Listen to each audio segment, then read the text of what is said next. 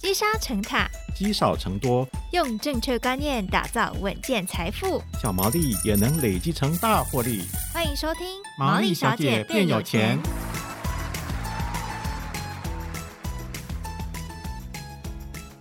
Hello，大家好，欢迎收听《毛利小姐变有钱》，我是佩服，我是笑鱼。不知道听众朋友你们在投资的时候，还记不记得当年初入股市的想法是什么呢？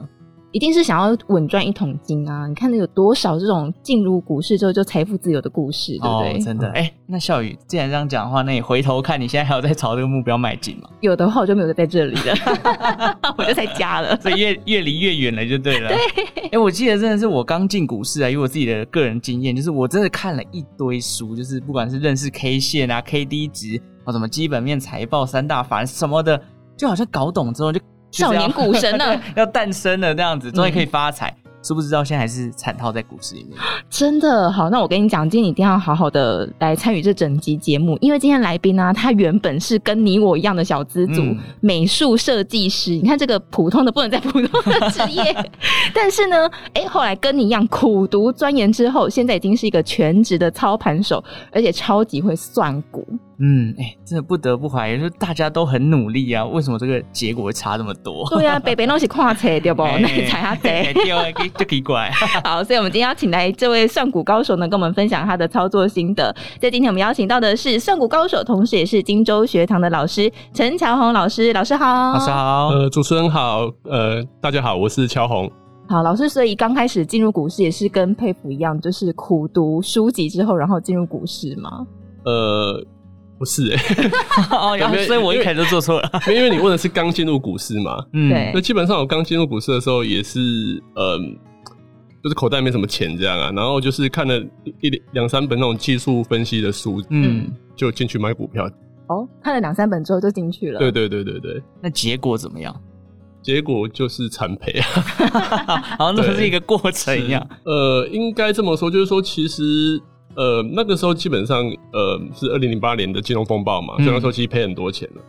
那一开始我觉得说说买股票其实很很容易，它其实有点像过去几年这样，就是去年或前年这样，就是大盘其实是很好做的，你就随便买，就随便都可以赚这样，射飞镖都可以赚。对对对对对。那后来就有有一点就是状况，其实没有你以为那么简单，就其实股市它其实是水很深啊，好像今年这样 就是。它跌下来其实很可怕，对。对，然后那个时候其实就是赔很多这样，大概赔了赔了一百万。那、嗯、后来就开始就是去思考说，哎、欸，那这样子我我在股市是不是有有有可能财富自由嘛？就是还是它其实只是一个梦想而已？开始怀疑人生，怀疑人生跟现在一样。哎、欸，但是我有点想岔题问一下，老师那时候赔一百万是因为有开融资吗？还是就是现股没有，就是现股而已，就现股然后赔了一百万？对，没有，因为其实有有赚钱，因为你一开始有赚了两。两年嘛，因为两年多头，后来是累积到一定的资资本之后就，就就就说哈，对，然后后来就是就就大赔这样。那后来就是开始就是透过阅读，就是我们开始去看投资大师的书这样，然后就是去找适合自己的方法。前前后后到到现在累累计大概看了好几百本了。哦，怎么怎么讲？就是说，我觉得看书基本上它其实是对物超所值吧，就 CP 值最高的选择，因为它其实一本书大概就是。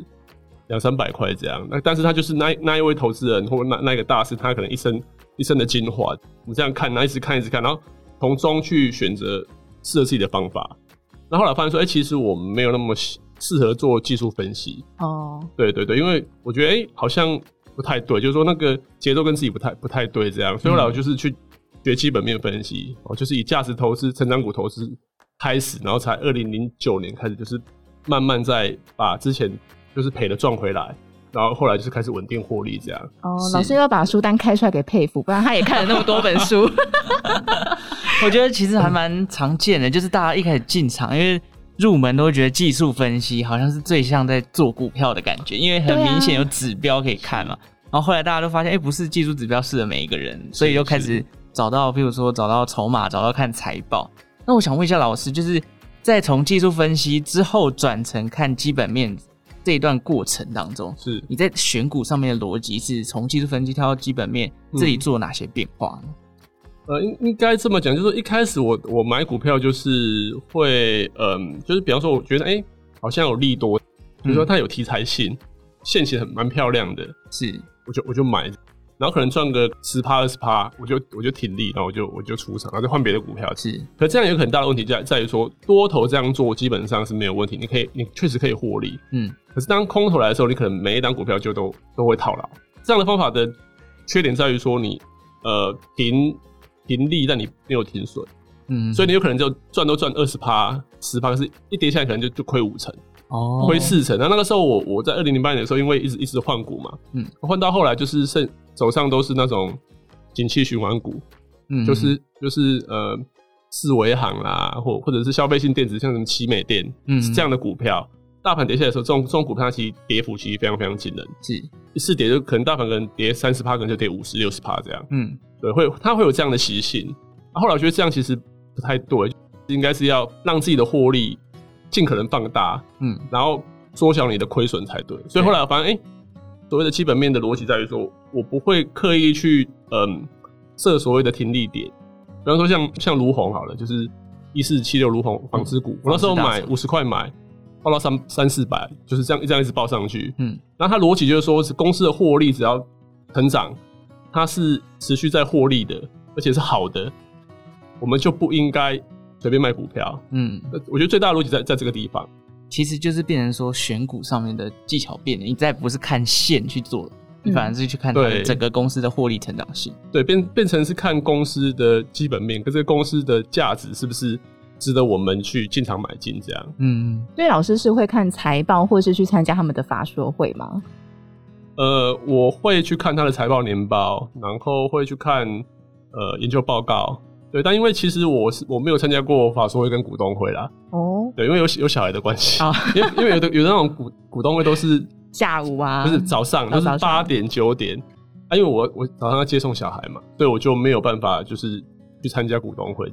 但我会去想办法得到，因为我很多认识很多的投资同好，这样他们会给我一些资讯，所以我们会彼此交流。哦，对，对，还是要就是。不管，就是没办法去参加股东会，但是投资资讯还是要分析一下的，对，对。好朋友是很重要的。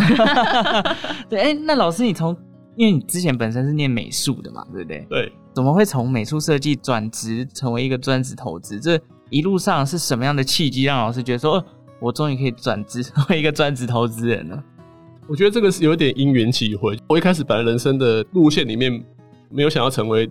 就是投资老师或者投资达人之类，就是我是真的是想要做设计这样。嗯，对，只是因为我那时候刚刚毕业的时候，就是刚好遇到大环境其实很不景气，所以我大概丢了五十封履历，嗯，然后勉强找到一个三十二 K 的小美工的工作这样。哦，后来做了一年，发现说其实这样不行，就是有点在消耗我的人生。后来我就自创品牌，我就自己去做 T 恤，嗯，然后那个时候很流行像什么敦南成品一一卡皮箱，嗯，就是创意生活简单生活节这种市集活动，我就开始去摆，我就是。早上看股票，中午下午就画画，然后六日就是把我画的作品画成 T 恤，然后去卖这样。然后其实这这个时间其实维维持了好几年，嗯，一直一直到我的投资的收益已经大过设计的收益了，嗯。那因为我有小孩，我我要做取舍，那我就没有再做设计。哦，对，对，我就是变专职做投资。那老师，你会建议一般人变成专职投资人吗？我其实会觉得，就是我没有那么。建议说你一定要百分之百全职做专职投资人，嗯，因为大家有时候在看说，哎、欸，好像老师或者是哎、欸、投资上很好赚这样，可是他其实需要承受的压力其实也是蛮大的，尤其像今年这样，他可能跌下来，你可能搞不好，如果你没有一个嗯稳定的现金流，然后你要你要靠投资吃饭，那投资跌下来的话，你的资产就减损嘛，嗯，那相对的压力就很大。我会比较建议一般的呃投资人，最好的方法其实是有一点像是。兼备吧，就是说你可以，嗯，有一个非常非常稳定的的工作的收入，不一定是工作，你可能自由业或自己创业都可以，然后再加上投资收入，这样两两边一起来的话，那那个那个威力就很大。然后等到有一天，比方说可能五十岁或六十岁了，你累积的资产够多了，当然你就可以选择透过投资的这个被动收入，我就可以达到我的我生活的总开销，嗯，那我就可以不需要为了工作而工作这样。嗯，先不用为了退休金担心这件事情，我就觉得蛮重要的。对，对对，不然大家都现在很担心说，哦，我现在没有工作的话怎么办？是。但是我想，呃，在这一两年，前两年就是股市大多头嘛，所以大家都纷纷的进场。嗯，据说这股市上面呢，进了一百万的新手投资人，然后纷纷在这一次都就是你知道受伤惨重，然 后所以真的，如果是这种股市的新手啊，老师会怎么建议大家呢？面对这个盘整的局势？呃，我觉得股市的新手来讲，因为其实我在呃去年年底跟今年年初，我其实就有提醒大家我说，今年的操作难度会会比较高。呃，它可能不像过去三年这样，就是说你随便买随便赚。我觉得那个时代基本上已经过了。哦，那今年相对要要比较保守。那我觉得，除非你今年是做空，或者你是完全空手，否则你一定是亏损，绝对是亏损，绝对是是亏亏多跟亏少的问题。那那个亏损是你能不能承受的？哦，那我觉得基本上，我觉得今年最重要的，我会个人会觉得其实是两点。第一点是，我觉得你不要去预设底部的立场，就说比方说，呃，在录这个节目的当下，其实今天台股又重挫嘛，其实那所以三号的时候，对，那其实我觉得随时有可能跌破一万五，都不要觉得太。意外，意外，对，都不要觉得太意外。嗯、所以我觉得第一就是先不要去摸底，就是说不要去想说会跌到几点，除非是神吧，不然你也不晓得未来的会怎么走。所以第一是你不要去预测底部在什么地方。然后第二点就是说你要保持你的资金的灵活度，嗯，就是因为你如果是用闲钱买，那我觉得其实问题比较不大。好像就是闲钱买买好公司放着，那你有个稳定的收入，那基本上其实那个东西就是时间到了它就会回来。哦，那。比较好的是，其实是你应该就是说，比方说，如果它有涨上去，你可能要适度减码，哦，下来的时候你可能可能加一点，这个时候不要 all in，你可能要、嗯、至少可能要保持个两成三成的现金哦。对于一些所谓的就是新手来讲，我觉得相对会会有比较有一个稳定感，这样是 OK。所以其实像空头局势，大家最怕就是当它真的快要到底部了，或者是。已经有一个反转的情况下，你发现你没有资金，你没有办法再参与这个反弹的时候，嗯、哦，那真的会呕死，只能看着大家落泪。对啊，哎、欸，那毕竟老师号称算股高手，所以老师在投资的过程当中，其实非常强调所谓的成长股嘛。那老师您在选择投资成长股的时候，能不能跟我们分享一下，到底何谓成长股？这个它主要具备哪些特色？这么说好了，其实嗯。股票分很多种，嗯，啊，就像比方说，它可能有景气循环股、转机股，然后可能有成长股。欸、那所谓的成长股，用比较简单的方法，就是说，这个公司基本上它的获利，它其实是每一年的获利都比去去年好的，对。然后长期来看，它的公司的获利就是不断在成长。比方说，有一档股票叫做信邦，嗯、就是它是做那个线速的，连接线速的，是对。那基本上它大概是三零二三吧。我其实这张股票已经报六年了。嗯，那你如果手边有电脑或者你有手机，你可以打开来看。这张这张股票基本上其实它过去的 EPS 连续十一年，每一年比去年的营收还要多。嗯，然后再来就是它现金股利每一年也比。去年还要多，所以其实一直一直在成长。对，所以你买这样的公司，基本买进去，其实你不太会需要去管，就是大盘现在到底是几点，因为公它公司就是一直在赚钱。嗯，那这种东西基本上我们就把它归类在成长股。那简单简单来说，你买这种股票有什么好处？就是说，嗯，对于我们这种主动型选股的投资人来讲，其实我们存在于市场其实只有一个目的而已，就是说我们要能够让我们的绩效比大盘好。比方说，如果呃。大盘或者零零五零好了，就是比方说它涨十趴好了，那我们就希望说，哎、欸，我们今年可以涨哦十五趴、二十趴。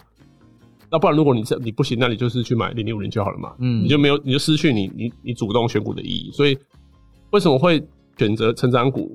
其这一个目的就是你要打败大盘。是对。那我觉得想要打败大盘，就是你要买我刚刚讲的，就是你的获利要一直成长。嗯。哦，那你的 EPS 一直在成长。那这样的公司，你去看它。过去这几年的表现就是股价就会非常非常好，像我买的时候，大概在二零一五年的时候，大概只有六十，嗯，那现在已经两两百六，嗯，那就是会会一直涨，所以它长期来看绩效就会赢大盘这样。是，对。老师要怎么观察？就是成长股有没有一个年限？因为像大家都会讲，哎，航运好了，是，我去两年这两个，我真的是那个营收获利都成长飙到天上了。它这样符合成长股的条件吗？还是不符合？那它还需要什么条件才会符合成长？呃。我我觉得至少要有五年以上的的获利，每年都成长。观察五年，至少近五年是是好的。因为怎么讲，就是你刚刚讲的这个航运股，我觉得就是一个很好的教材。这样，就是其实我在二零零八年，就是因为手上太多的那个航运股，世维航什么之类的。哦，零八年的时候，二零零八年那个时候，所以亏很多。对，那时候的航运股也是涨到天上。那个就真的那个之前涨到天上，就是说，因为那个时候刚好是呃中国崛起嘛，嗯，所以它其实需要很多原物料什么的，所以这些航运股相对就会受受惠很多，哦、因为需要载着一些原物料的什么铁矿砂之类的这样。是所以那个时候就是因为本益比其实很也很低哈，如果做航运股，你本益比其实也不准。是，你看现在可能本益比可能是五倍或更低，可能它还是、嗯、还是还是还是会跌。对，就在于说。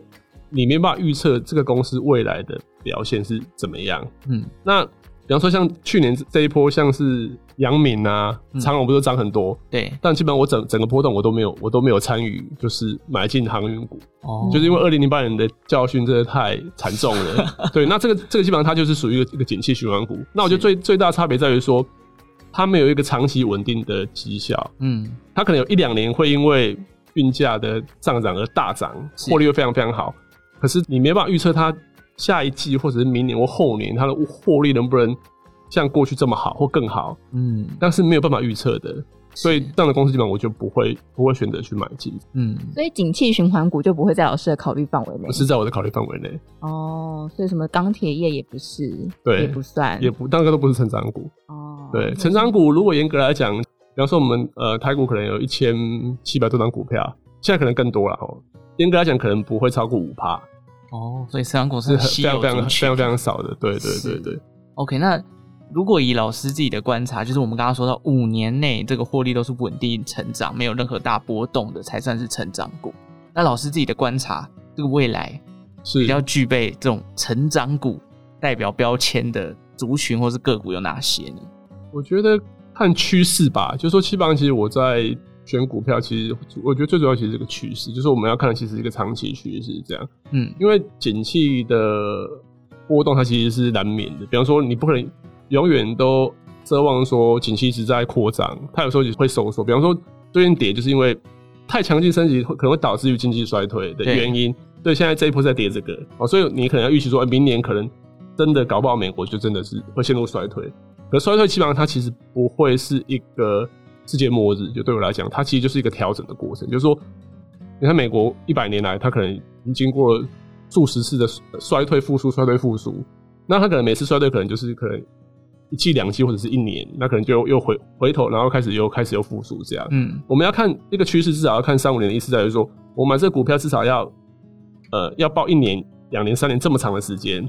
比方说，你现在如果要买股票，你不要想说我现在买了，下个月就要赚。